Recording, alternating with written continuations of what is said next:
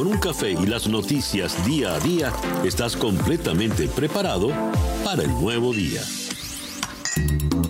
Día a día con César Miguel Rondón. A través de la 107.1 FM si estás en Miami. Y desde cualquier parte del mundo en todas nuestras plataformas digitales. Muy buenos días.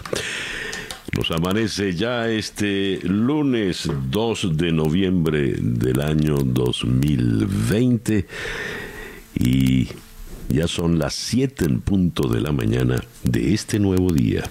Usted está en la sintonía de día a día.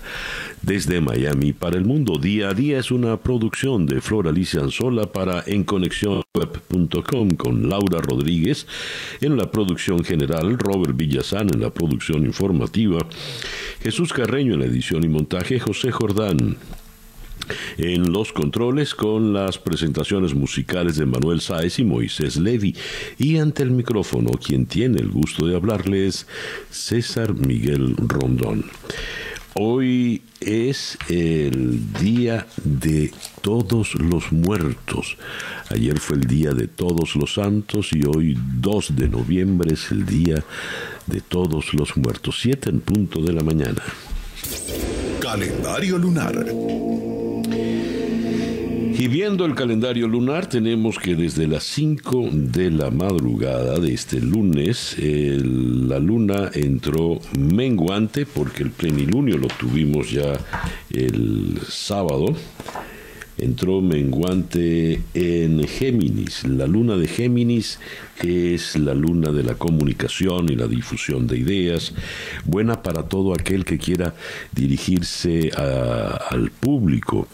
Es excelente entonces, por ejemplo, para eh, anunciantes, comunicadores, publicistas, eh, líderes en, cualquier área, religiosos, eh, empresariales y por supuesto líderes políticos, así que es la luna ideal para este cierre de campaña electoral en los Estados Unidos. Tenemos entonces luna menguante en Géminis, Sol en Escorpio y Mercurio retrógrado cuando nos amanece este lunes 2 de noviembre del año 2020 y que sea este en todos los rincones del planeta para todos el mejor día posible. El reloj indica que en este momento son ya las 7 y 5 minutos de la mañana. Estas son las noticias de Venezuela. Tengo la primera página del diario 2001. Cada 20 minutos se infarta un criollo, dice el doctor Alexis Bello, el buen amigo Alexis Bello. Dios, qué, rata es esa, ¿no? Qué, qué ritmo tan, tan fuerte. Cada 20 minutos un infarto de un venezolano. Eh, por otra parte, alertan sobre deforestación por falta de gas. Ese es el gran titular del 2001 hoy. La imposibilidad de cocinar en casa obliga a muchos venezolanos a buscar leña en sitios protegidos por la ley. La tala de árboles preocupa a los ecologistas, quienes piden se resuelva la escasez de propano para que cese la cortadera de troncos. Y hablando de los problemas del gas, en la primera página del diario El Universal, un trágico desenlace dejó el siniestro por acumulación de gas en una vivienda de Margarita. Las personas afectadas, dos niños y dos adultos, fallecieron, se indicó en el día de ayer. Acumulaban el gas en medio de esta crisis y bueno, ocurrió la, desgracia. Eh, tenemos el gran titular de el diario El Universal Venezuela y Colombia evalúan levantar la cuarentena fronteriza. Se informó que si Colombia hace las pruebas y recibe aval de la Organización Panamericana de la Salud, Venezuela implementaría la medida para la Navidad. Tocamos el tema de Colombia y hay que detenerse en esta situación tan incómoda que se ha planteado eh, a raíz de las declaraciones de la alcaldesa de Bogotá, Claudia López, quien eh, nos quien dijo en la, en la, rueda de prensa que los venezolanos le tenían la vida de, cuadritos eh, porque eran los responsables de la delincuencia. Ella no quería ser xenófoba, pero de inmediato le cayó todo el mundo encima, sobre todo porque las estadísticas revelan que eh, los venezolanos no inciden de ninguna forma en los delitos en Colombia.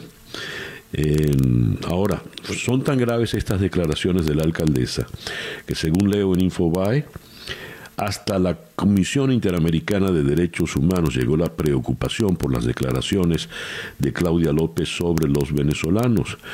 La comisión exhorta a los funcionarios públicos a la mesura en sus declaraciones sobre temas relacionados con el racismo y la xenofobia.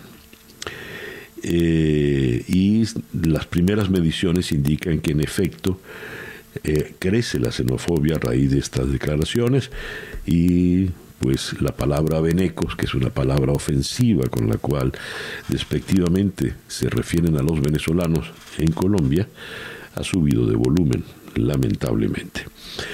Por otra parte, eh, en otras informaciones, Joshua Goodman, en Associated Press, la ex enfermera de Hugo Chávez, eh, indiciada en un caso por lavado de dinero. La ex enfermera de Hugo Chávez ha sido acusada de lavado de dinero en una corte federal de Miami acusada de tomar eh, sobornos de un eh, billonario de los medios para dar luz verde a intercambios de monedas muy lucrativos cuando ella era la tesorera de la nación en los tiempos de el dólar paralelo y demás.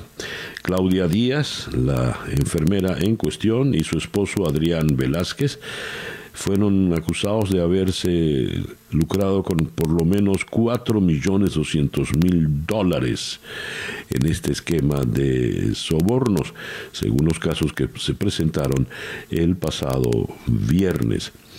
Eh, estos, los pagos venían desde eh, Suiza. Y el eh, empresario de los medios en cuestión, el empresario de Marras, es por supuesto Raúl Gorrín. El canciller de Canadá reafirmó su apoyo a la lucha venezolana durante una reunión con Guaidó. El canciller de Canadá, François-Philippe Champagne, sostuvo una conversación con el presidente encargado de Venezuela, Juan Guaidó, donde reiteró el apoyo de su país a la causa venezolana y el rechazo a las elecciones fraudulentas de la dictadura. El canciller canadiense agregó que desde el gobierno dirigido por el primer ministro Justin Trudeau, eh, reiteran la profunda preocupación por la crisis venezolana y condenan las violaciones de derechos humanos que ejecuta el régimen de Maduro.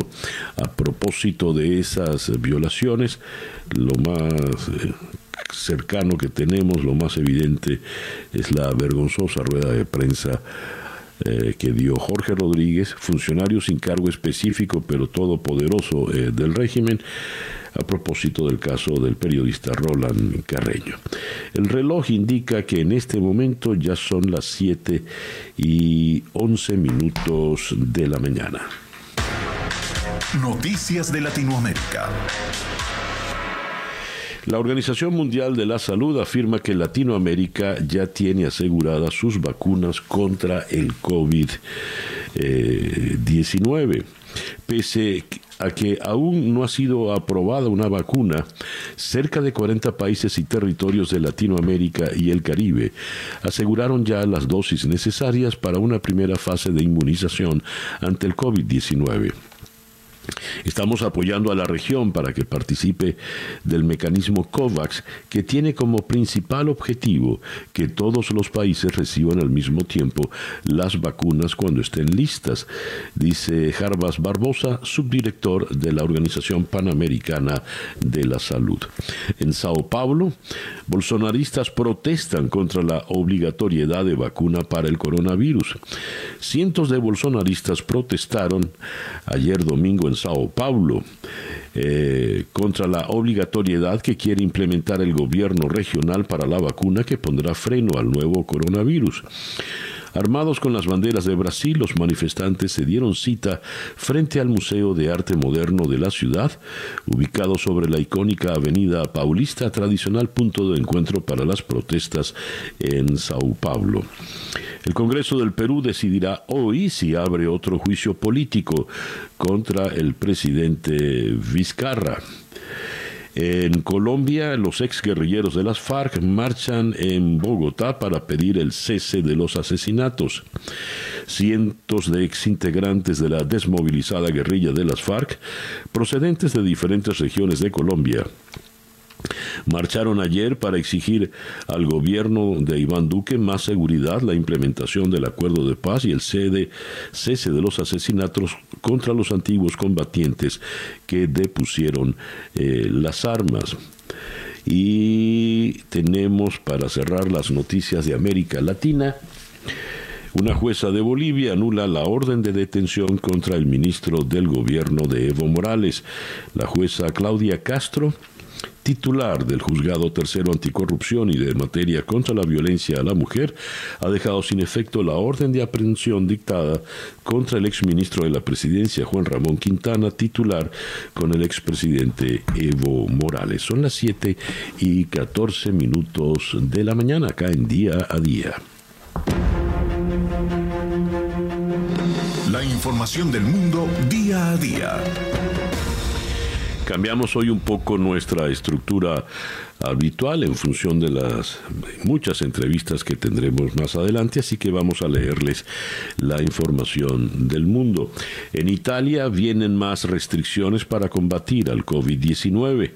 El primer ministro Giuseppe Conte presentará hoy a los legisladores las nuevas medidas y pedirá el apoyo público después de una semana de protestas de italianos disgustados por las restricciones a la libertad personal y el daño económico sufrido por los negocios cerrados. El gobierno británico reconoce que el nuevo confinamiento podría durar más de un mes. Sí, ha zanjado a la pregunta de una posible extensión antes de matizar una opción de intermedia los confinamientos regionales o localizados a focos concretos. Esto lo dijo el número dos del gobierno británico Michael Gove. En Madrid, Pablo Casado marca distancia con Vox y apoya a la policía frente a los destrozos de lo que él calificó como una minoría violenta. El presidente del Partido Popular, Pablo Casado, ha mostrado su apoyo a las autoridades y cuerpos de seguridad que han tenido que hacer frente en las últimas noches a los destrozos y disturbios en varias ciudades españolas de una de lo que se llama una minoría violenta. Casado así marca distancia con la respuesta de Vox, que a través de Ignacio Garriga ha definido a los participantes en Barcelona como españoles corrientes hasta las narices de ser encarcelados y condenados a la miseria. Se extienden las protestas contra el eh, gobierno de Bielorrusia Bielorrusia. Miles de personas colmaron las calles de la capital de Bielorrusia ayer al cumplirse 12 semanas de protestas para exigir la renuncia del líder autoritario del país, siendo enfrentadas por policías que hicieron disparos al aire y lanzaron granadas de aturdimiento. Tensión en la celebración cristiana de todos los santos en Francia. Cuatro días después del atentado que costó la vida a tres personas en una iglesia católica de Niza y en medio de las restricciones impuestas para detener la pandemia de coronavirus, los cristianos franceses celebraron ayer de forma muy peculiar la festividad de todos los santos. Los cementerios apenas recibieron fieles, al igual que los templos, por un lado por el temor al terrorismo y por el otro al COVID-19. Y en el tema del terrorismo continúan las protestas contra Francia en el mundo islámico. Hablan acá de protestas en Pakistán, en el Líbano, en Turquía, en, la India. Y eh, tenemos eh, un, cerramos con esta información que viene desde Tailandia. La policía tanzana avisa a la oposición de que responderá a las protestas previstas para el día de hoy, lunes. Son las 7 y 17 minutos de la mañana en día a día. Escuchas día a día con César Miguel Rondón. A ver, nuestra agenda para el día de hoy. Como les decíamos, tenemos muchas eh, entrevistas previstas. Vamos a comenzar en la ciudad de Miami, puntualmente en el Doral, con Sergio García Ríos, director de encuestas de Noticias Univisión. ¿Cuáles son los estados clave para ganar la presidencia de Estados Unidos y quién va ganando hasta el momento en cada uno de ellos. ¿Cuál es la estimación hasta ahora de las personas que han realizado el voto anticipado? ¿Cómo es el proceso para votar en estas elecciones desde el exterior de Estados Unidos? Nuestra segunda entrevista la haremos en Washington con el señor Daniel Schneiderman, jefe de defensa e investigación del programa Crisis Group en Estados Unidos. Trabajó en el Consejo de Seguridad de la Casa Blanca, tanto en la administración de Barack Obama como en la de Donald Trump. Con él vamos a tocar un tema muy importante, riesgo de violencia en las elecciones presidenciales eh, de Estados Unidos. Según Crisis Group, es concebible que la violencia puede estallar durante la votación o durante un escrutinio prolongado, por lo que las autoridades deben tomar precauciones adicionales. Los medios de comunicación y los líderes políticos deben evitar proyectar un ganador hasta que el resultado sea seguro. De hecho, en la ciudad de Washington, eh, durante todo el fin de semana hubo previsiones, empezaron a tomar previsiones, los comercios resguardarse, en fin, sospechando que pueda venir eh, algo, algo fuerte en la campaña electoral. Em, vamos luego a conversar, eh, vamos a Filadelfia a conversar con Rey Junco, director de investigación del Centro de Información e Investigación sobre el Aprendizaje y la Participación Cívica profesor en, eh, la, en Penn State University. A ver, con él un tema importante también para estas elecciones. Voto Millennials. El registro de jóvenes para votar es más alto en casi todos los estados esta vez que en 2016. ¿Cuánto se estima que hay por nuevos votantes? ¿Hacia cuál de los dos candidatos están más inclinados y por qué? ¿Qué tan importante es el voto de los millennials? ¿Qué porcentaje representan el electorado? ¿Y en qué se diferencian estos nuevos votantes a los de generaciones anteriores? ¿Con qué criterio votan los millennials? Luego vamos a ir hasta, vamos a regresar a Washington para conversar con Amy Gardner. Ella es reportera política en The Washington Post. Últimos días de la campaña, Donald Trump, Joe Biden y sus principales aliados recorrieron el fin de semana estados cruciales del medio oeste industrial y de la costa sureste en una frenética carrera para movilizar a los votantes mientras presentan sus argumentos finales. Eh, qué tienen previsto hacer para el día de hoy. De hecho, la campaña de Donald Trump es tan, tan, tan apretada que terminó en la madrugada de hoy, lunes 2 de noviembre. Luego vamos a ir hasta la ciudad de Chicago para conversar con Wenda Blair. Wenda Blair es profesora en la Escuela de Periodismo de la Universidad de Columbia y ella es biógrafa de Donald Trump, es autora de los libros The Trumps, tres generaciones de constructores y un candidato presidencial, y luego del libro Donald Trump, el candidato. ¿Quién es Donald Trump? Eh, esta vamos a conversarlo con una persona que le conoce bien. Y luego vamos a ir hasta las antípodas, hasta Auckland, eh, en Nueva Zelanda, donde está Branko Marcetic. Marcetic es el biógrafo de Joe Biden. Un biógrafo que no le tiene, por cierto, mucha simpatía a Biden. De hecho, su libro se llama Yesterday's Man, el hombre de ayer, el caso en contra de Joe Biden. De manera pues que así tendremos las dos, eh, las dos posiciones. Y vamos a cerrar en Miami con Rafael Fuenmayor el destacado periodista venezolano. Rafael es productor de noticias digitales en Telemundo y es el editor en jefe en TVV. ¿Cuáles son los retos para los medios, para la prensa, radio, televisión en estos comicios del 2020? ¿En qué se diferencian de los procesos anteriores? Evidentemente el peso del programa está marcado por las elecciones de los Estados Unidos, pero es que son unas elecciones cruciales y como habrán notado, pues todo el mundo va a estar, eh, está, va a estar, no, está ya pendiente de lo que acá eh, pueda acontecer. El reloj indica que en este momento ya son las 7 y 23 minutos de la mañana. El editorial con César Miguel Rondón. Mientras el mundo está pendiente de las elecciones en Estados Unidos, los venezolanos no se quedan atrás. Tanto en Venezuela como los venezolanos que viven en Estados Unidos, como los que están dispersos por el mundo en esa nueva diáspora de nacionales, están muy atentos a lo que pueda ocurrir en esta elección. Y de hecho, y eso ya lo hemos abordado en otras oportunidades, están tan atentos que hasta a algunos se les va la vida en la vehemencia con que defienden a uno u otro candidato.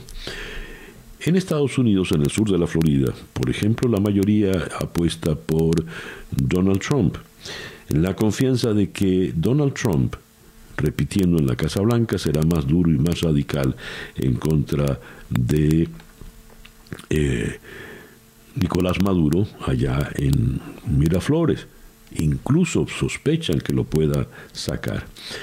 Otros, los que se inclinan por Biden, piensan que Trump no hará más de lo que ya ha hecho por Venezuela y que hay que cambiar la estrategia porque Maduro lamentablemente sigue atornillado en Miraflores. Pues respetables las posiciones de unos y de otros.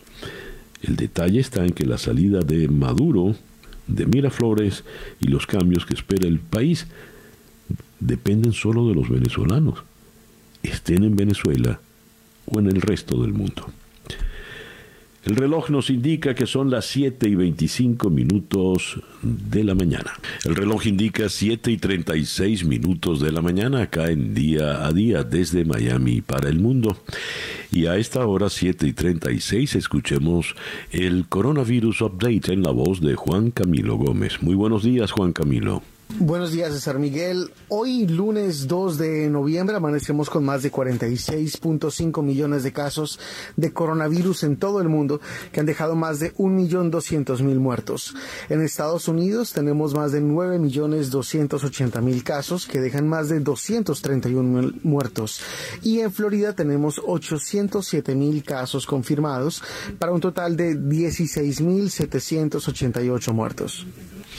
Muchísimas gracias Juan Camilo. Juan Camilo Gómez es nuestro compañero en la emisora hermana actualidad 1040 AM.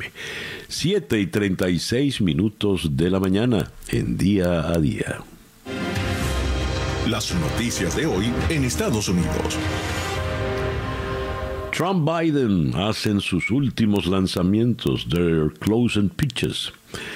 Ese es el titular de The Washington Post en la mañana de hoy. El presidente eh, convoca varios mitines, eh, viaja mucho a última hora y eh, se centran en los estados cruciales. El presidente por ejemplo, ha estado en, perdón, Biden va a acentuado la campaña en eh, Pensilvania.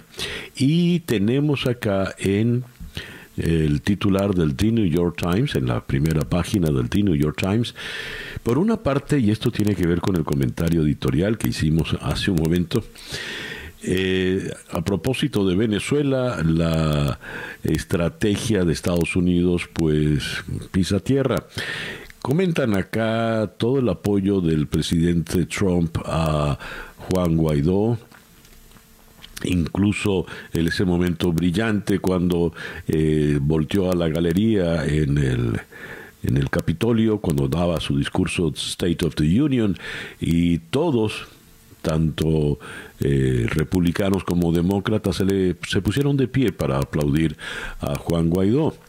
Pero ahora eh, se ha perdido momentum, se ha perdido eh, la popularidad de Guaidó, se ha ido desvaneciendo, dicen acá, y el apoyo popular ha colapsado, dice acá el, diario eh, The New York Times, por lo tanto cambian las estrategias con relación a Venezuela, tanto para demócratas como republicanos. Bueno, los demócratas mal pueden cambiar una estrategia que no han tenido tiempo de, aplicar o no han aplicado nada. Pero eh, este artículo viene poniendo el acento evidentemente en momentos electorales en lo que es eh, la situación en Florida.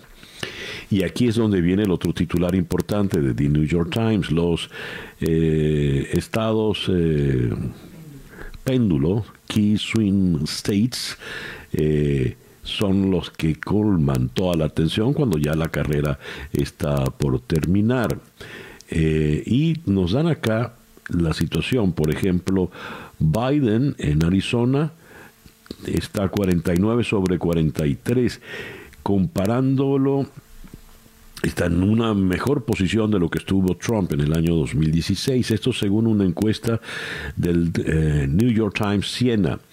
En eh, Wisconsin, Biden está mucho más cómodo, 52-41 en eh, Pensilvania 49-43, igual que en Arizona, y donde está la situación evidentemente más estrecha es en eh, Florida 47-44, siempre con Biden a, la cabeza.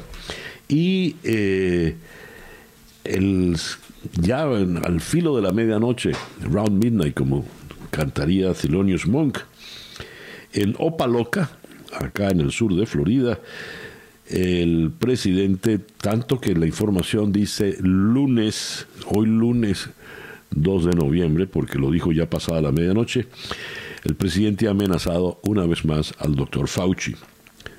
Leo eh, de Associated Press. El presidente Donald Trump sugirió hoy lunes de madrugada, que despedirá al doctor Fauci tras las elecciones de mañana martes, mientras crecían sus diferencias con el máximo experto del país en enfermedades infecciosas. Estados Unidos sufre su brote de coronavirus más alarmante desde la primavera. Eh, esto fue durante un meeting en Opaloca, Florida. Allí Trump expresó su frustración porque el auge de contagios del virus, que ha matado a más de 230 mil estadounidenses en lo que va de año, sigue siendo un tema destacado en las noticias, lo que provocó entre sus seguidores un coro, despidan a Fauci, despidan a Fauci. Y entonces Trump dijo, no se lo digan a nadie, pero déjenme esperar un poquito después de las elecciones y les agradezco el consejo. Bueno, en fin, así van las cosas. Mientras, eh, eh, Biden llama a la comunidad afroestadounidense a salir a votar. Esto en un acto ayer en Filadelfia. Y aquí hay una, una información delicada por lo que puede implicar para los días por venir. Lo leo de Infobae. El candidato demócrata a la presidencia, Joe Biden, denunció ayer el acoso a uno de sus autobuses de campaña por parte de seguidores de Donald Trump en una autopista de Texas, incidente que investiga el FBI. Un video publicado en Twitter muestra cómo varios camiones rodean y frenan un autobús de la campaña de Biden, ondeando banderas de Trump. El Partido Demócrata indicó que el autobús en el que viajaba la candidata al Congreso, Wendy Davis, detuvo su viaje y anuló dos eventos planeados y una rueda de prensa, tras lo ocurrido citando problemas de seguridad. El propio Trump tuiteó el video el sábado por la noche con el mensaje Amo a Texas. Nunca vimos nada parecido, o por lo menos nunca tuvimos a un presidente que pensara que eso era algo positivo, dijo Biden a sus seguidores en Filadelfia. El candidato demócrata añadió que el hijo del presidente Donald Trump Jr. hizo un video en el que animó a los seguidores de su padre a seguir así y a encontrar dónde está la compañera de fórmula Kamala Harris para recibirla de la misma manera. La oficina del FBI de San Antonio está investigando lo ocurrido. Y Donald Trump criticó entonces al FBI, eh, diciendo eh, en mi opinión, estos patriotas, los que acosaron al autobús eh, de los demócratas, no han hecho nada mal, escribió Donald Trump. En lugar de esto, el FBI y la justicia deberían estar investigando a los terroristas, anarquistas y agitadores de Antifa que merodean quemando las ciudades dirigidas por los demócratas y que hieren a nuestra gente. Ese es un tuit de Donald Trump decía esto es delicado porque hay temores de que pueda cundir la violencia eh, si el, el escrutinio se prolonga más allá del día martes. Y pues informaciones como esta, sin, sin duda, no ayudan.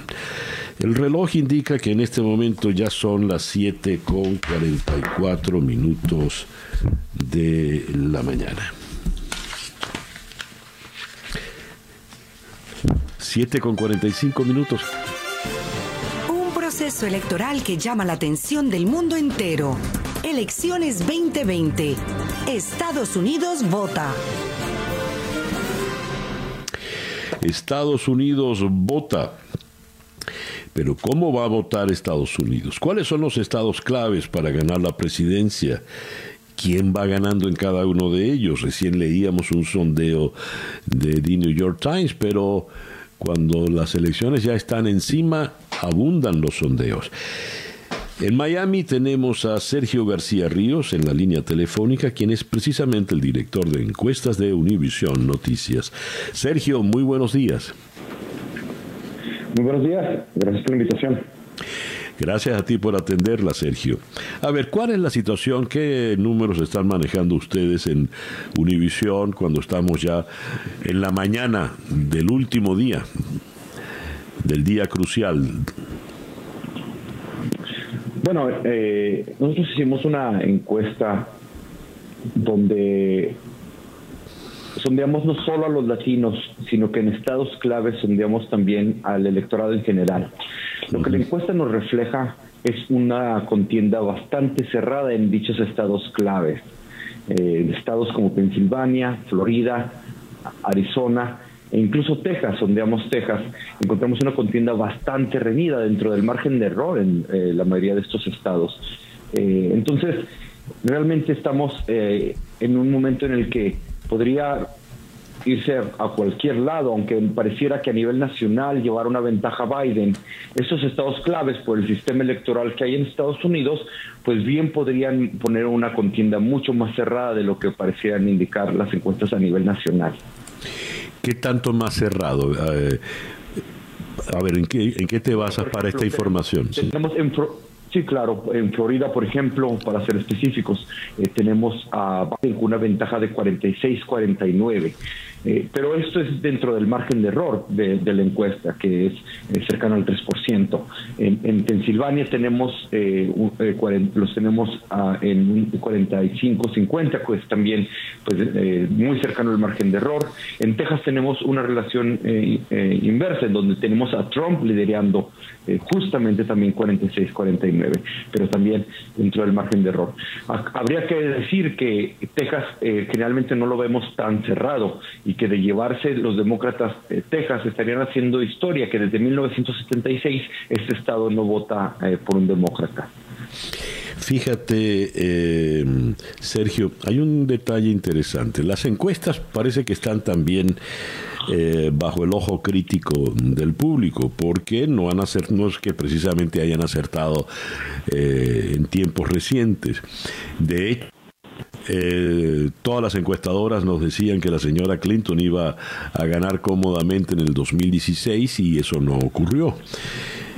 ¿Puede repetirse esa experiencia del 2016, Sergio?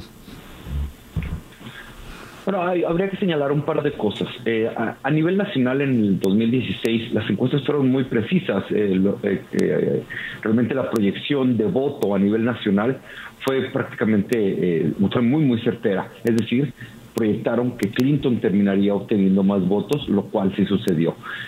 cuando vemos muy de cerca las encuestas estatales, vimos dos cosas. Vimos que había una, una, una contienda cerrada como la vemos ahora eh, muchas de las encuestas estaban dentro del margen de error. Yo eh, estaba viendo hace un par de días muy de cerca todas las encuestas que salieron al cierre y lo que nos marcaba era precisamente eso. El error fue que se, se reportó, se subestimó de alguna manera, se ignoró ese margen de error, el cual ahora yo menciono con, eh, con tanta insistencia, de que esas encuestas realmente estaban reflejando una contienda muy cerrada. Yo veía, por ejemplo, el promedio de este eh, sitio Fighter Yale que eh, eh, compila todas las, encuestas y si ustedes lo ven y ven lo del 2016, lo que veía, lo que pueden ver es que, la ventaja que todas las encuestas daban era de 1, 2, 3.5, algunas daban ventaja a Trump. Sin embargo, el sitio publica una ventaja para, para, para Clinton y dice, bueno, va a ganar Clinton. Lo que en realidad las encuestas reflejaban era una contienda muy cerrada. Pero sí hubo ciertos errores donde se eh, subencuestaron ciertos grupos, como lo serían los blancos rurales con educación de menos de universidad. Entonces, sí hubo de alguna manera ciertos errores en los sondeos. Eh, sí hubo una, un error en la manera en que se interpretaron dichos sondeos, que eran relativamente precisos, y hubo finalmente algo que se ignoró, que Trump venía en su vida y Clinton mm. venía de alguna manera en bajada. Los sondeos lo que son son una fotografía que se toma en ese momento y, y después de la fotografía siguen moviéndose las cosas. Es decir, si yo termino de encuestar el 28 de noviembre, ya no sé lo que está pasando el 29, 13, 31. Y esa eh, eh, tendencia que Trump venía viéndose, finalmente le, le, bastó para en algunos estados alcanzar a Clinton. En esta ocasión no vemos ese movimiento. Vemos también que las encuestadoras han corregido sus muestras de grupos pequeños que generalmente se consideraban que no votaban. Y por último, bueno, en esta ocasión creo que lo que vemos en relación a Donald Trump ya no es una sorpresa. Aquellos que apoyan a Trump saben muy bien quién es Trump.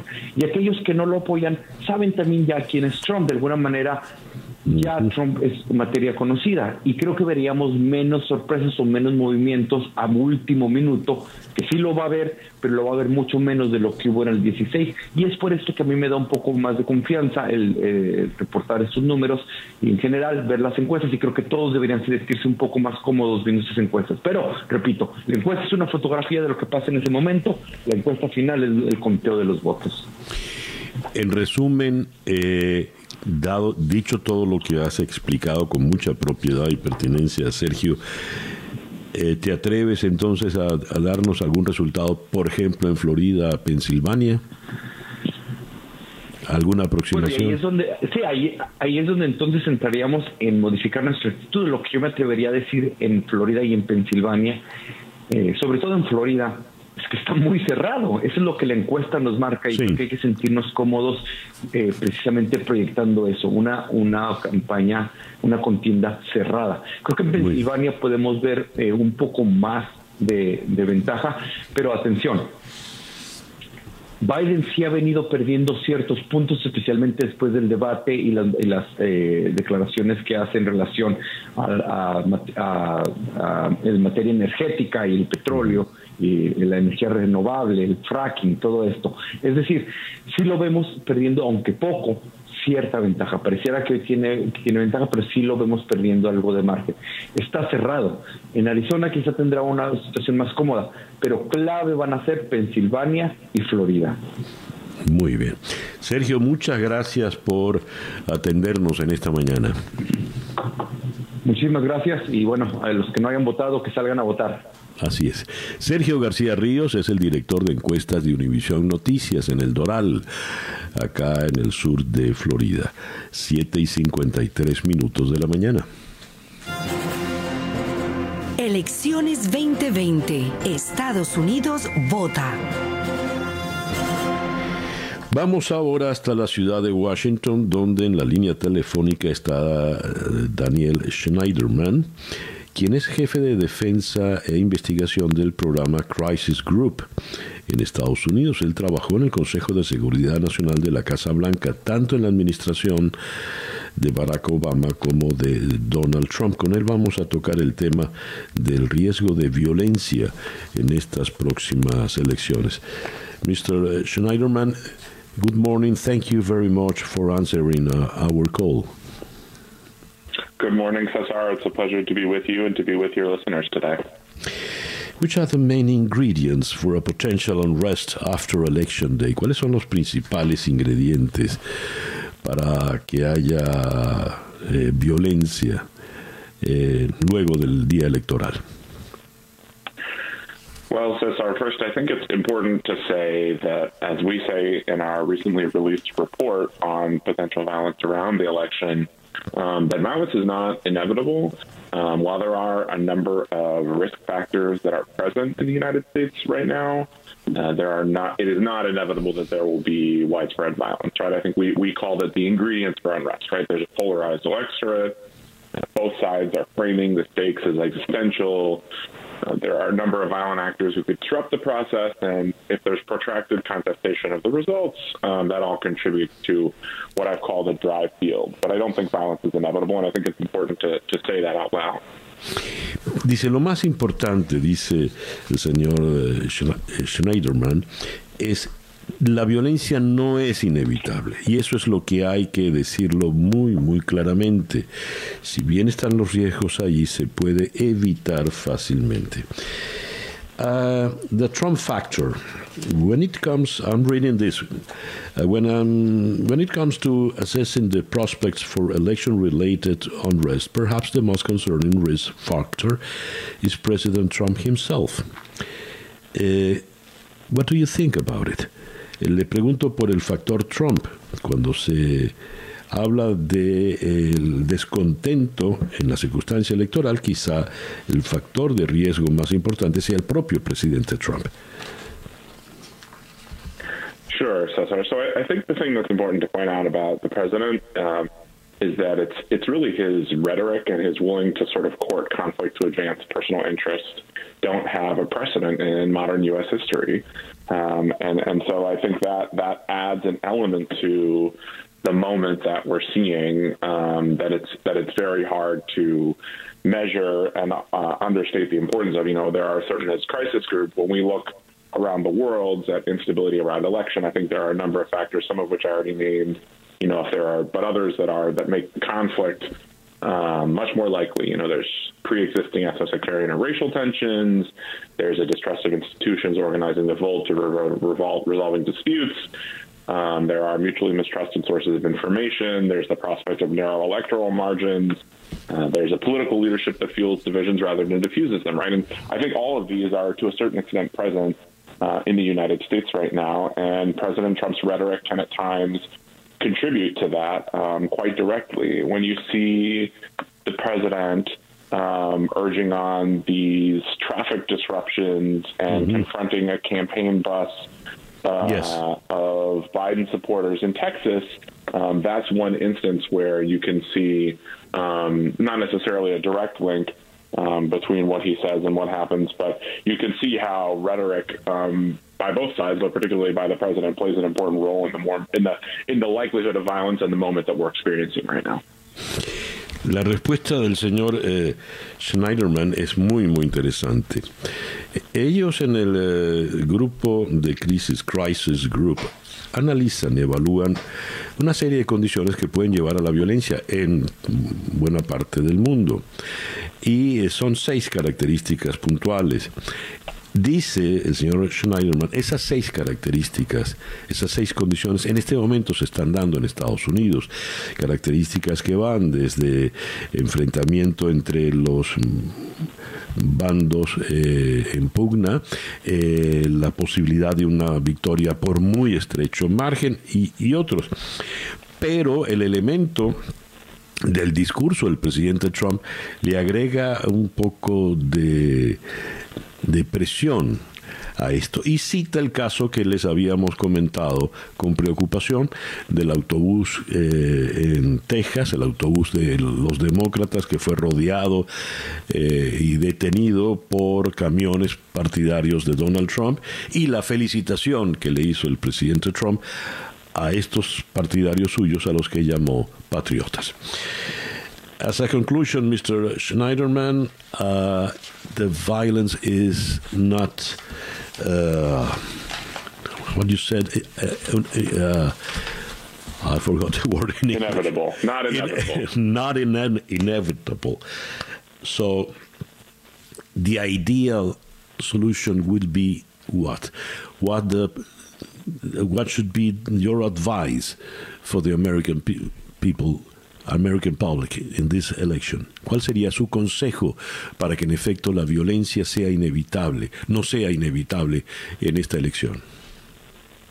Well, what I would say to your listeners thus far is that, um, as I said, rhetoric can be a dangerous contributor to the moment, but it can also be uh, a contributor to calm. I think how the media covers the election, making clear that um, results are going to take time, preparing people for that process um, is going to be important. And I also think um, it's important to laud bipartisan cooperation where it's happening, right? I think you saw the two candidates competing for governor in Utah who put out a joint public service announcement in which they committed to respecting and upholding democratic norms and a peaceful transition of power. Uh, this is the kind of simple but very effective measure that U.S. officials traditionally have encouraged foreign states that face a similar crisis to the one that we're seeing here in the United States, right? So this kind of reaching across the aisle, being willing to compromise, being willing to reach out to your fellow citizens and make clear that it's important that we respect the result, wait for the result, be patient, make sure that we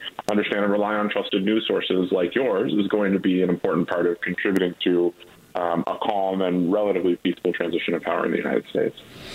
Dice, en este proceso los medios tienen un rol fundamental. Han de llamar siempre a la calma, han de dar información veraz, no de buenas a primeras con informaciones que no estén perfectamente confirmadas. Eh, los miembros de los partidos también tienen un rol fundamental. Cita el caso de Utah, donde hay una eh, elección por gobernador y ya se han puesto de acuerdo en, en algunas limitaciones y en algunas actuaciones conjuntas. La sensatez ha de imperar en este proceso electoral. Mr. Schneiderman, thank you very much for attending our call this morning. Thank you very much, Cesar, and thank you to your listeners for hearing what we have to say. Thank you. El señor Daniel Schneiderman, eh, jefe de defensa e investigación del Crisis Group de Estados Unidos, fue miembro del Consejo de Seguridad Nacional de la Casa Blanca, tanto en la administración de Barack Obama como en la administración de Donald Trump. Ocho y un minuto de la mañana, una pequeña pausa y ya regresamos con Día a Día. Día a Día y continuando con eh, nuestras entrevistas a propósito del evento electoral de mañana, vamos ahora hasta la ciudad de Boston, donde en la línea telefónica está Rey Junco. El señor Junco es director de investigación del Centro de Información e Investigación sobre Aprendizaje y Participación Cívica de la Tufts University. Es magíster en psicología por eh, Penn State University y eh, también en la Universidad de Harvard. Hablemos con él del voto joven en estas elecciones. Eh, leo que los millennials, el registro de jóvenes para votar es más alto en casi todos los estados, esta vez mucho más alto que en el 2016. Señor Junco, muy buenos días, gracias por atendernos. Buenos días, César. Es un placer estar aquí. A ver, ¿qué nos dice de este voto joven, de este voto de millennials? ¿Por qué hay tanta inclinación a votar a diferencia de lo que ha ocurrido en elecciones anteriores? Bueno, eh, creo que hay unas cuantas cosas que, que eh, hemos investigado y para, para darte esa respuesta. Y, y una de las cosas es que Ah, hemos tenido más, un poquito más apoyo para, para los jóvenes que se registren, que voten, eh, hay más educación, así que eh, eso es una parte. La otra parte es que eh, esta generación de jóvenes son más activos, así que ellos...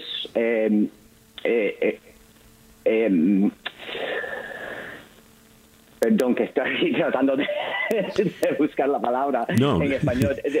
They're, they're, more politically active, uh, more, more likely to engage in activism. Y sí, son, son dice eso en sí, español. Sí, eh, eh, están más, eh, son eh, políticamente más activos y mucho más comprometidos, sí. políticamente hablando.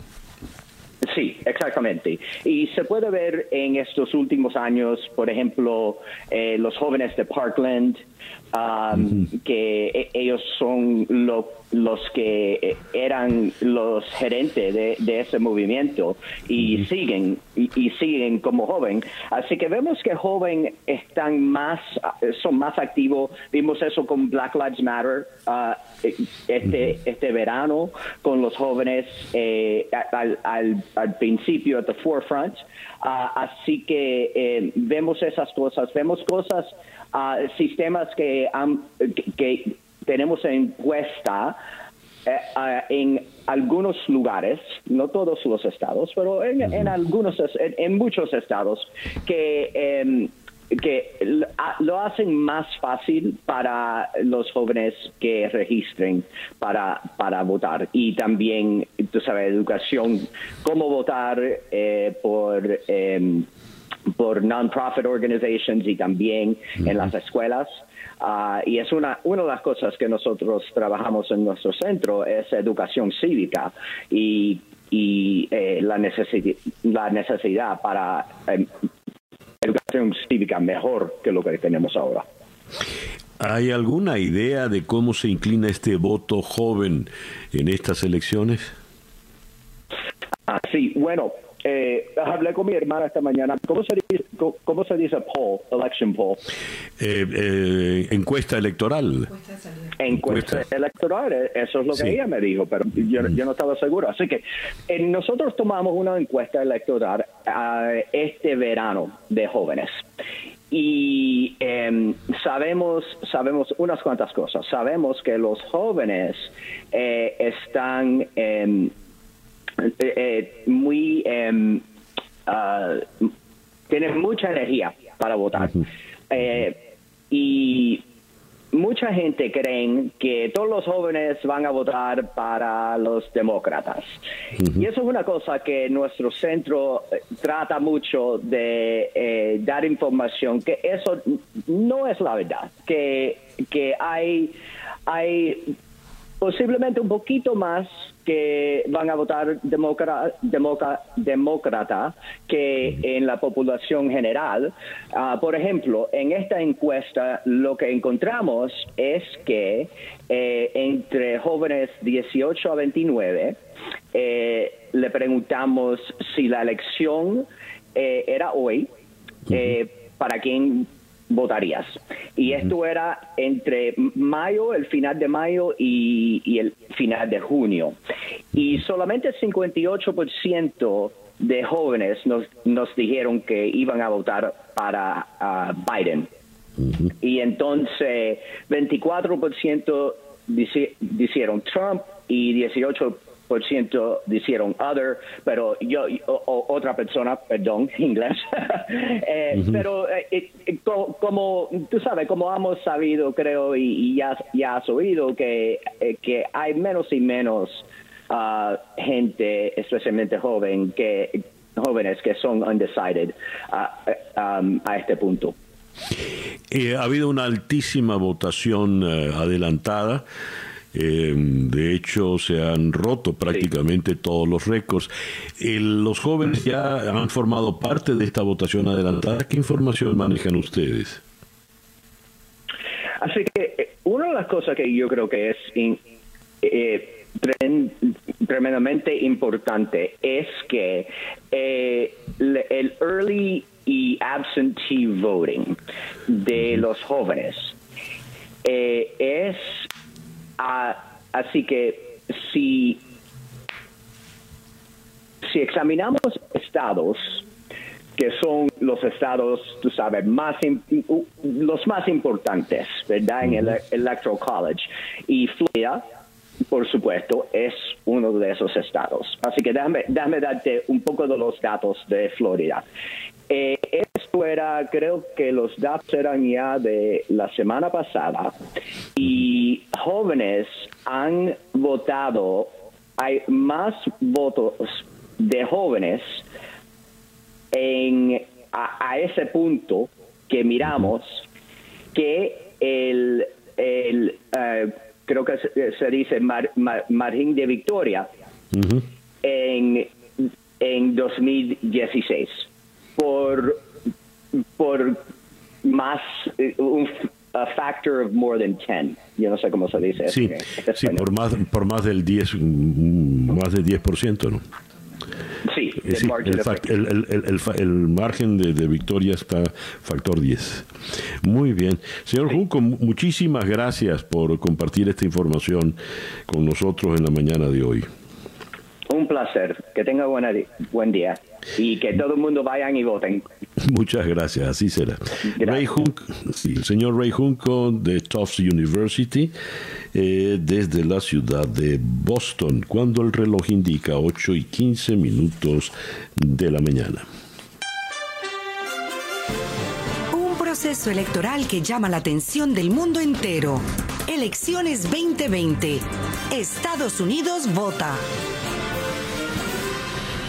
Vamos ahora a la ciudad de Washington, donde en la línea telefónica está Amy Gardner. Amy Gardner es reportera política nacional de The Washington Post. Hablemos con ella a propósito de las últimas entrevistas, las últimas acciones, actividades que tienen previstas los candidatos. Amy, good morning. Thank you very much for answering our call. I'm happy to be here. Thank you for having me. Okay, uh, Amy, I will uh, uh, ask you, please, to allow me a couple of seconds between question and answer just to translate to the audience. Okay? Thank you. Oh, uh, okay, sounds good. Good. Um, President Trump was uh, in a rally up to uh, early hours in this morning. He was in uh, Opaloca, uh, so it means that uh, he's been doing. Uh, he has a very tough uh, agenda for uh, his activities. What is he planning to do today?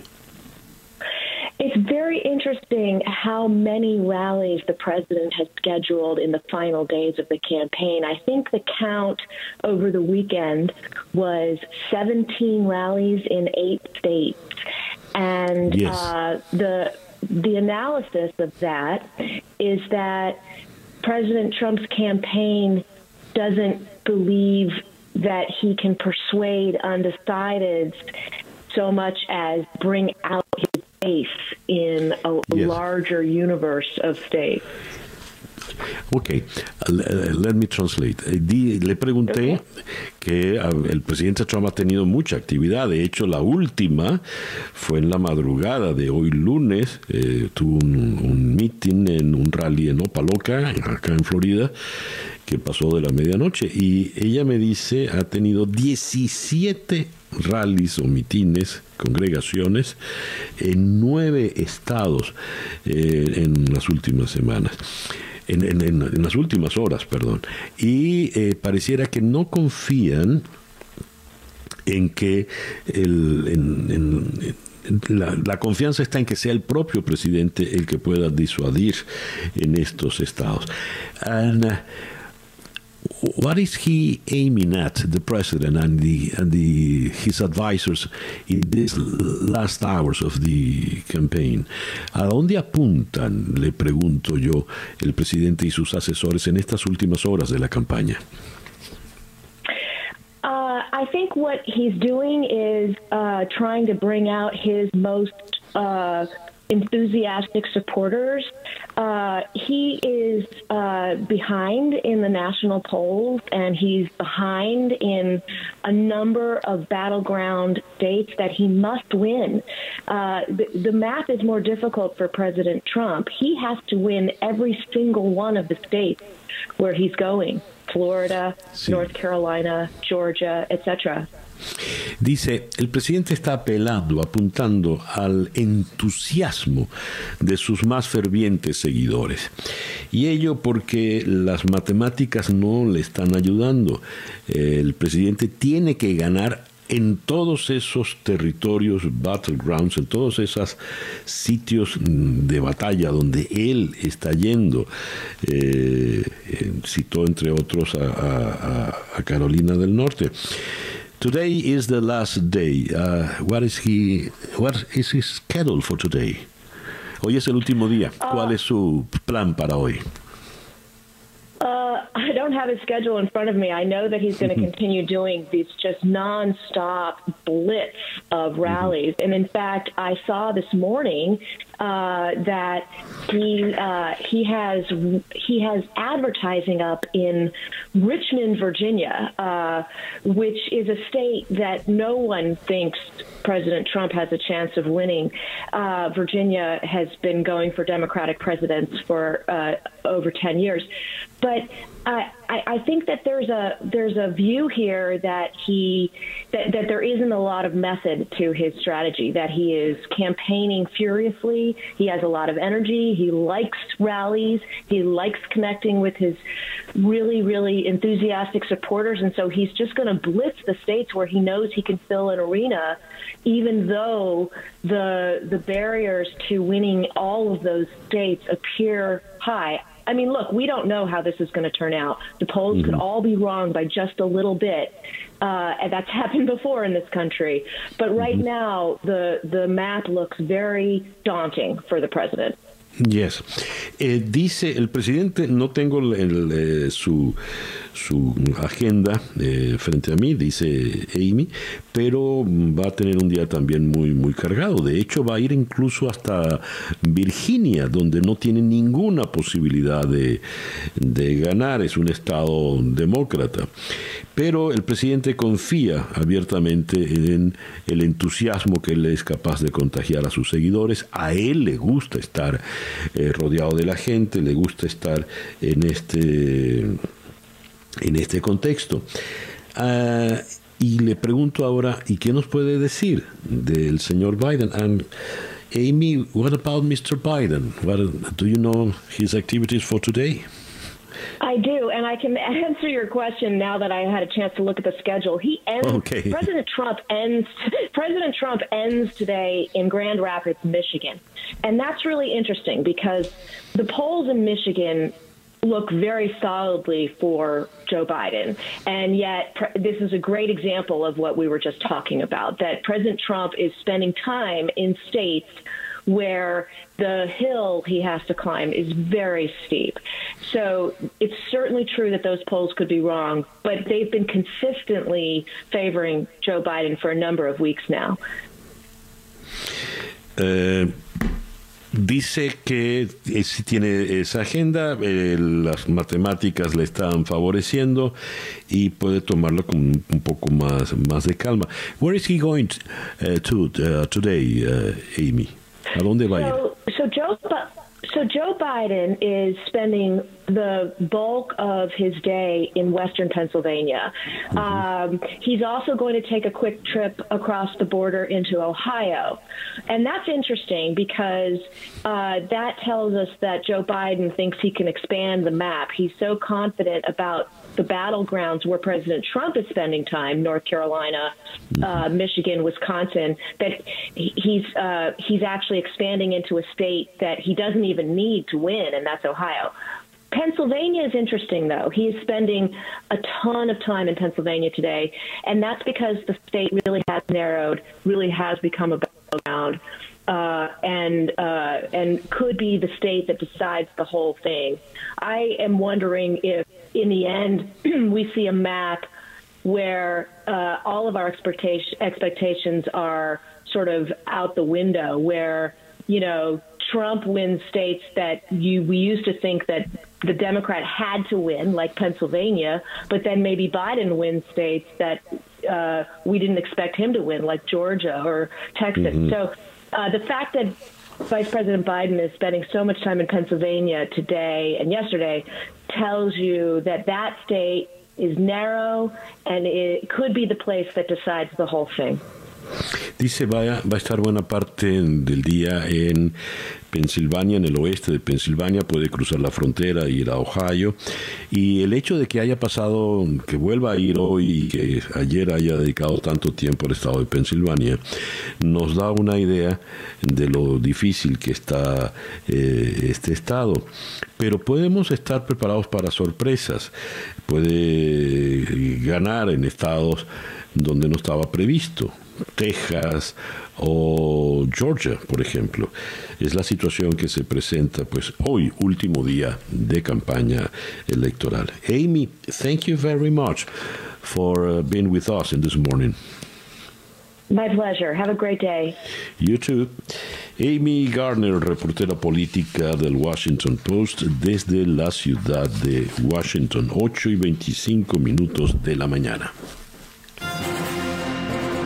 Elecciones 2020. Estados Unidos vota. Vamos ahora a la ciudad de Chicago, donde en la línea telefónica está eh, Wenda Blair. Ella es periodista, profesora en la Escuela de Periodismo de la Universidad de Columbia y es autora de The Trumps, Three Generations of Builders and a Presidential Candidate, Los Trump, tres generaciones de constructores y un candidato presidencial y autora de Donald Trump, The Candidate. Donald Trump, el candidato. De manera tal de que estamos hablando de una biógrafa del presidente Trump y quien le conoce bien. Miss Blair, thank you very much for uh, being with us in this morning. Good morning. Uh, who is Donald Trump? ¿Quién es Donald Trump? Most obviously, he's the president of the United States. Mm-hmm. But he is a guy who's made his way to that to the White House to being mm-hmm. president by building a brand that's mm-hmm. a different route than any of his predecessors, and by really going by if you boil it all down, just really one measure of success. And he is someone who sees himself as successful always. Mm-hmm. And his one measure is whatever you can get away with, do it. me dice, obviamente es el presidente de Estados Unidos, pero tiene una, ha llegado a esa presidencia de una manera muy, muy distinta a la de sus predecedores, los que le antecedieron en la presidencia. Eh, es una persona que está hecha para ganar, confía en el triunfo. Eh, reading about uh, reading in your book, you you said um, after Mr. Trump got the COVID, now he's going to be an expert. He has it so nobody can tell him anything. If he ever even paused for a second for any medical advice before that's over, he knows more about wars than generals. He will know more about the coronavirus than any doctors. Le comento una declaración que ha dado donde él dice, el presidente, una vez que le dio el COVID, pues ahora él es un experto en COVID y sabe más de COVID que cualquier médico, como sabe más de guerras que cualquier general. Is it so, uh, Mrs. Uh, Blair? How is he? Uh, why is that uh, condition that makes him uh, an expert in everything without being a real one? ¿Qué le hace a él ser un experto en todo?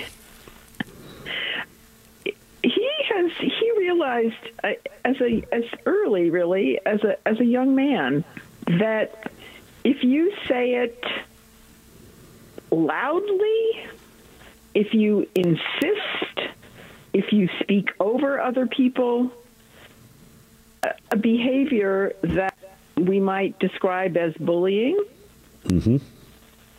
most people will back off. Mostly you will succeed. And mm-hmm. he never worried about making friends and looking nice.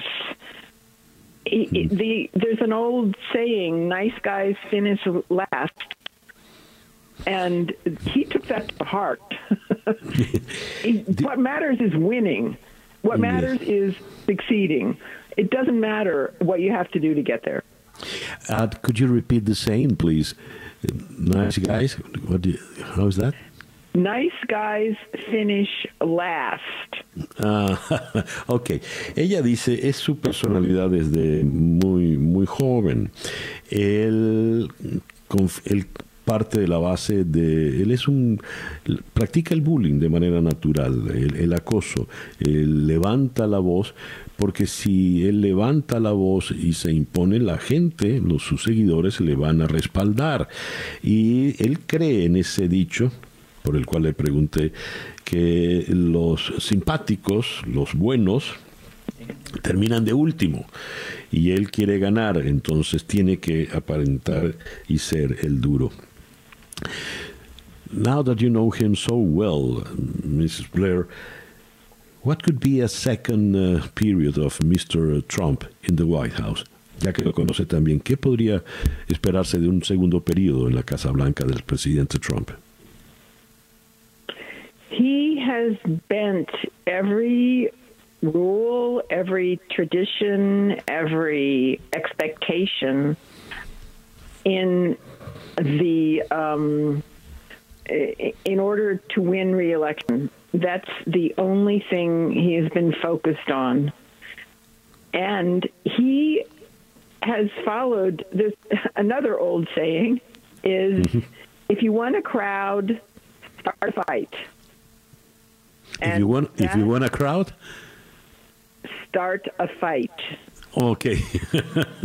And Okay. again, he has used this very deftly, very skillfully Mm-hmm. throughout his campaign in 2016 and throughout his now almost four years in office.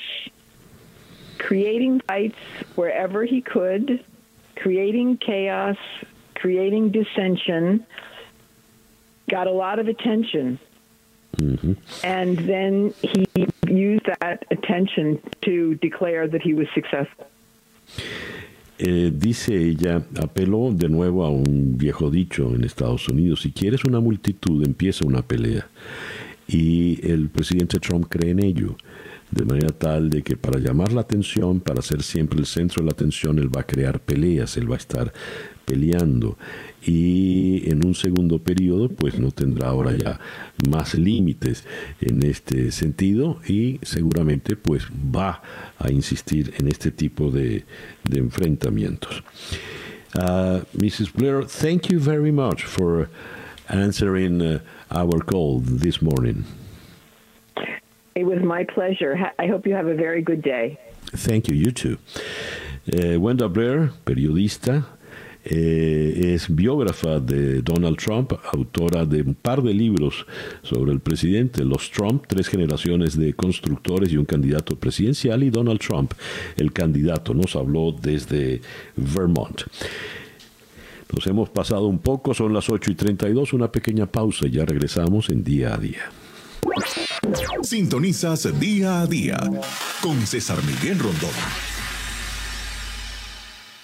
8 y 38 minutos de la mañana, Capicúa, y así como en día a día escuchamos la voz de una biógrafa de el presidente Donald Trump, que como ah, luego de haber escrito dos libros sobre el presidente le conoce bien y le pudo criticar, tenemos ahora a un biógrafo de Joe Biden, quien, eh, por ser su biógrafo, pues también le critica, no pareciera tener una muy buena impresión del aspirante demócrata.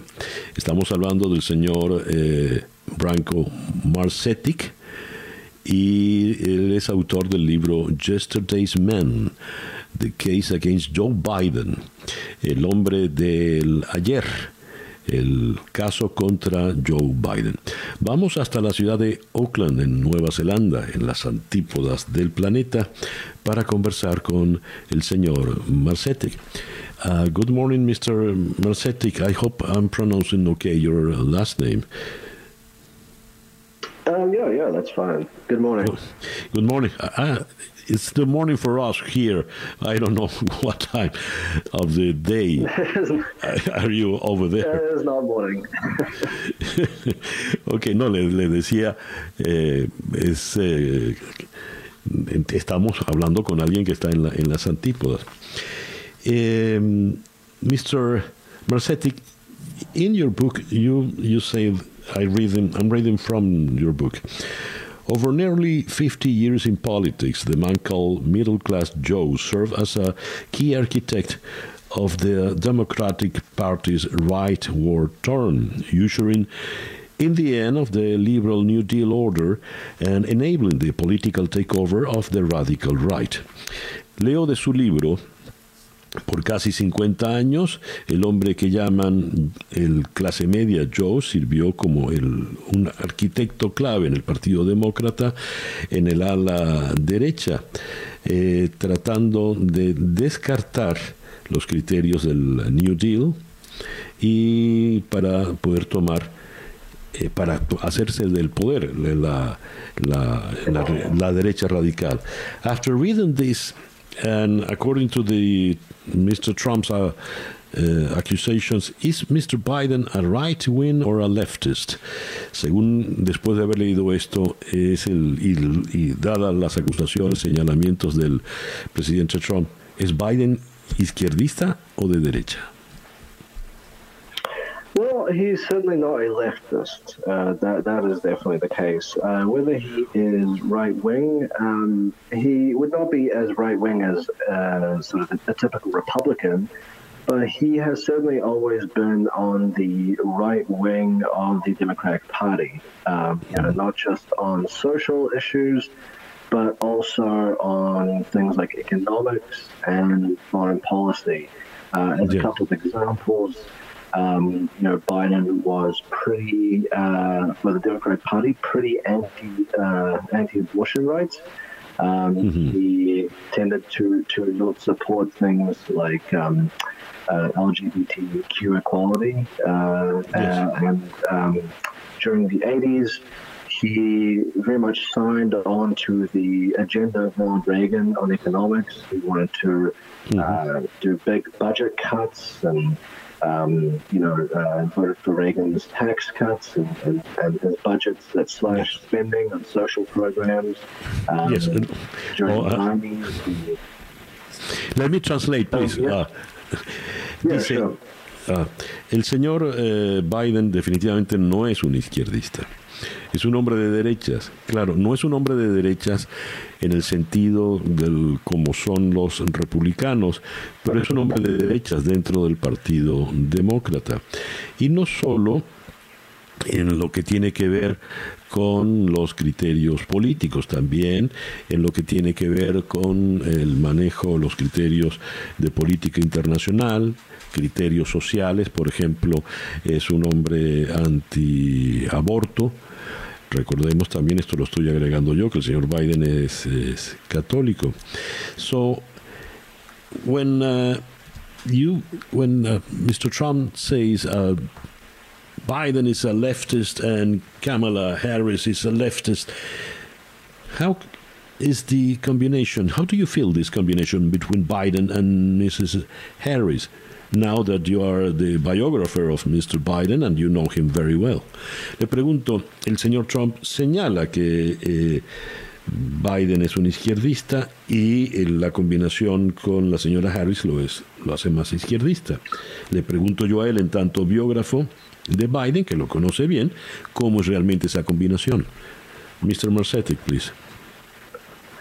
Well, Uh, in many ways, they are a combination that work well together because they're both politicians who have always um, prioritized their own careers and political rise above any higher principles. Um, you know, Kamala Harris, although uh, Trump says that you know she, like Biden, is supposedly a leftist, and although some media outlets say that during the Senate in, in the last few years, she's had the most liberal voting record uh, for a very long time, for most of her career, in fact. Kamala Harris was was not really that liberal. She was a tough on crime prosecutor who, um, you know, really went after the poor uh, on things like uh, uh, their kids being late to school uh, or drug possession, and a full host of, of other things. She actually uh, tried to keep innocent people, uh, people who had been cleared of their crimes, she tried to keep them in prison. Uh, and she is only for the when a Democratic primary came along, she sort of turned left because she realized it was politically expedient. So there'll be a good combination in the sense that they don't neither of them really have any fixed political principles. Um, and are mostly, you know, uh, taking care of uh, their own uh, particular ambition.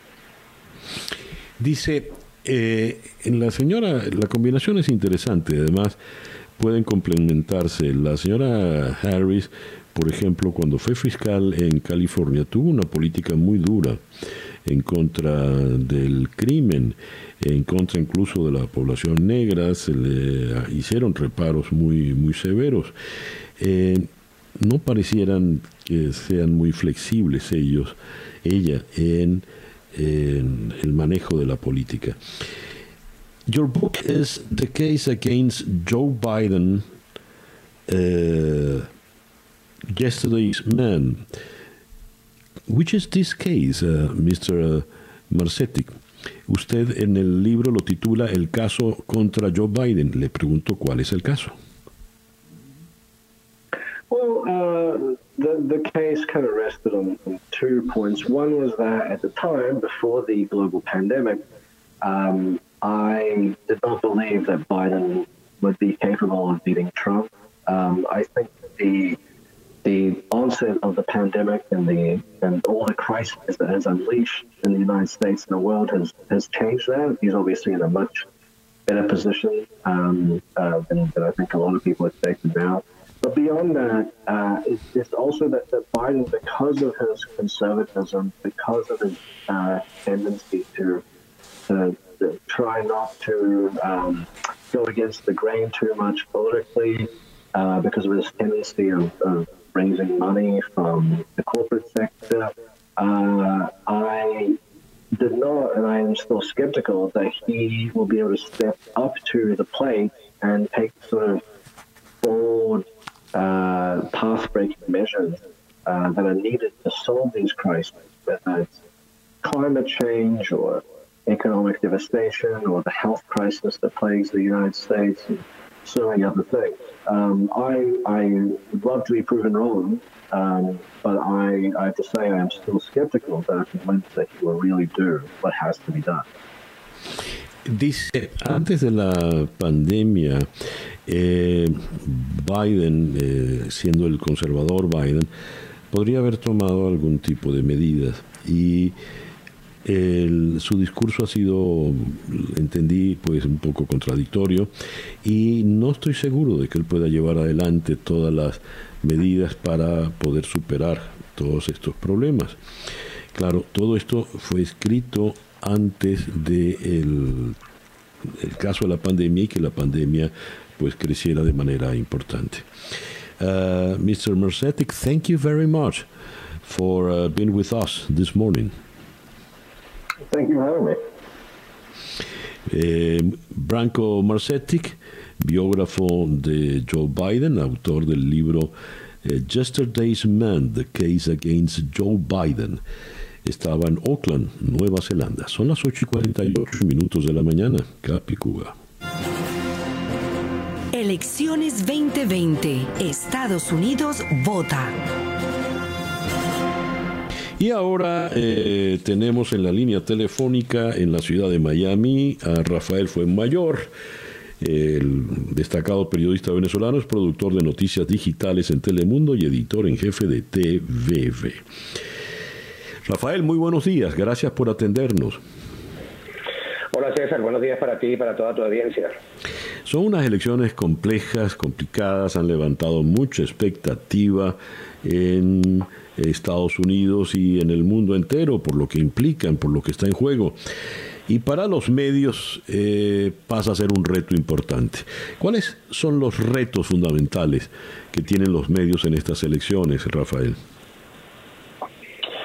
Bueno, el, gran reto que tienen los medios en esta elección es el mismo que tienen en todas las elecciones en Estados Unidos, pero con, una delicadeza y una eh, importancia de atinarle a las proyecciones de una forma muchísimo, eh, digamos, más elevada, porque eh, pues ya sabemos, como tú lo acabas de decir, lo tremendamente divididas que están en estas elecciones y lo tremendamente cerca que pueden estar algunas de las de las elecciones en algunos de los estados, por ejemplo, como Pensilvania, que parece que será definitivamente el estado que va a decidir la, la elección, o también, como probablemente lo hará Florida, siendo siempre, habiendo siempre sido un estado decisivo y donde también eh, eh, las encuestas han dicho pues que ambos candidatos están muy cerca. Entonces, como opera eh, el, la como se ofrecen los resultados en Estados Unidos la noche de elecciones, es básicamente a través de las cadenas, de las grandes cadenas de medios, de las agencias, ofrecen estos resultados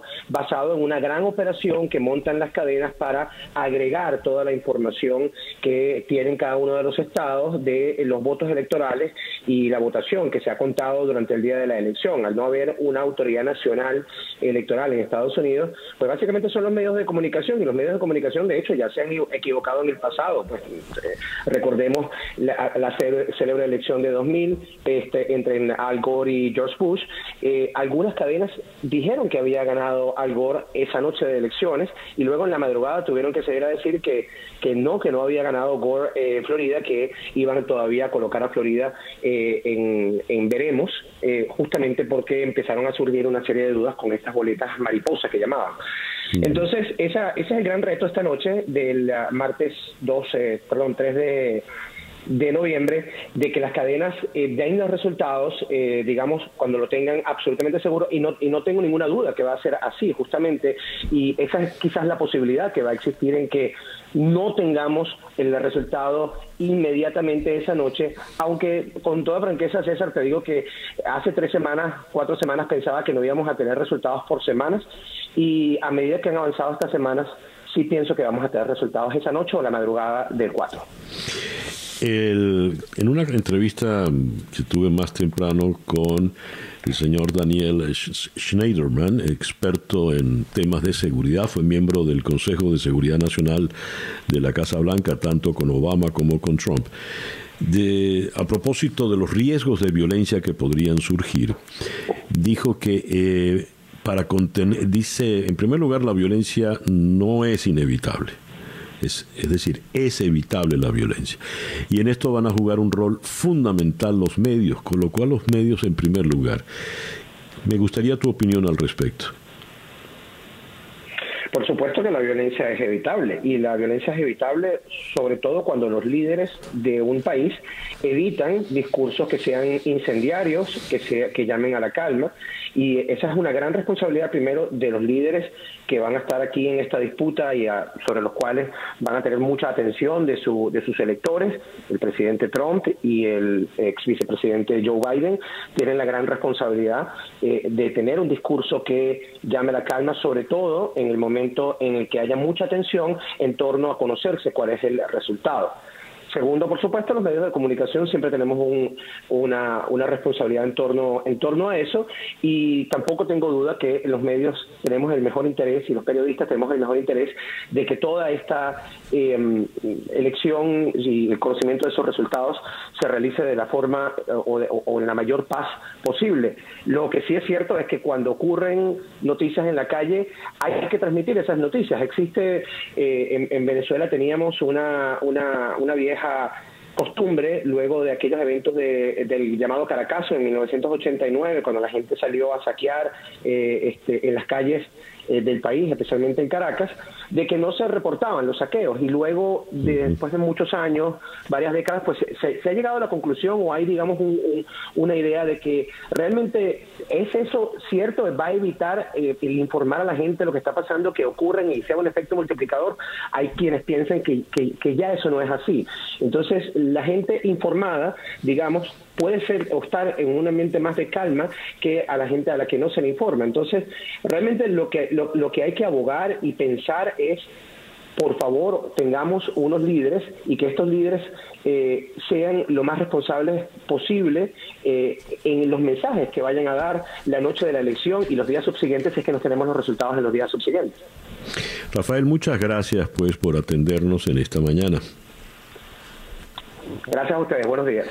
Rafael fue mayor, eh, productor de noticias digitales en Telemundo y editor en jefe de TVV. Y ya son las 8 con 54 minutos. Y bien, cerramos así pues por el día de hoy. Día a día es una producción de Floralicia Anzola para en conexionweb.com con Laura Rodríguez en la producción general, Robert Villazán en la producción informativa, Jesús Carreño en la edición y montaje, José Jordán en los controles y frente al micrófono, quien tuvo el gusto de hablarles, César Miguel Rondón.